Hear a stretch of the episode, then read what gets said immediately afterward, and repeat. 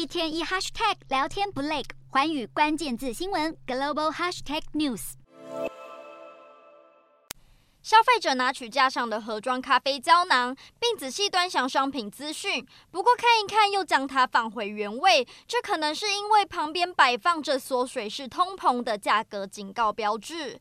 在万物齐涨、民生压力倍增之际，法国连锁超市家乐福没有选择随波逐流，而是与消费者站在同一阵线，试图施压雀巢、百事公司、联合利华等知名供应商，希望他们在即将到来的供应合约谈判时提升降价幅度。事实上，现在一些原物料的价格涨幅已经趋缓，然而不少商品不但没有因此降价，内容物还莫名其妙缩水。家乐福只好祭出杀手锏，对这类商品贴标提示，让民众在选购时了解产品价格涨幅情况，并且希望能够借此呼吁各制造商重新考虑他们的定价政策。不过，想要这些供应商将产品降价贩售，似乎还有很长的一段路要走。因为法国财政部长勒迈尔几个月前就已经召集过七十五家大型零售商与消费者团体到财政部开会，商讨降价措施。不过，经过多次会议后，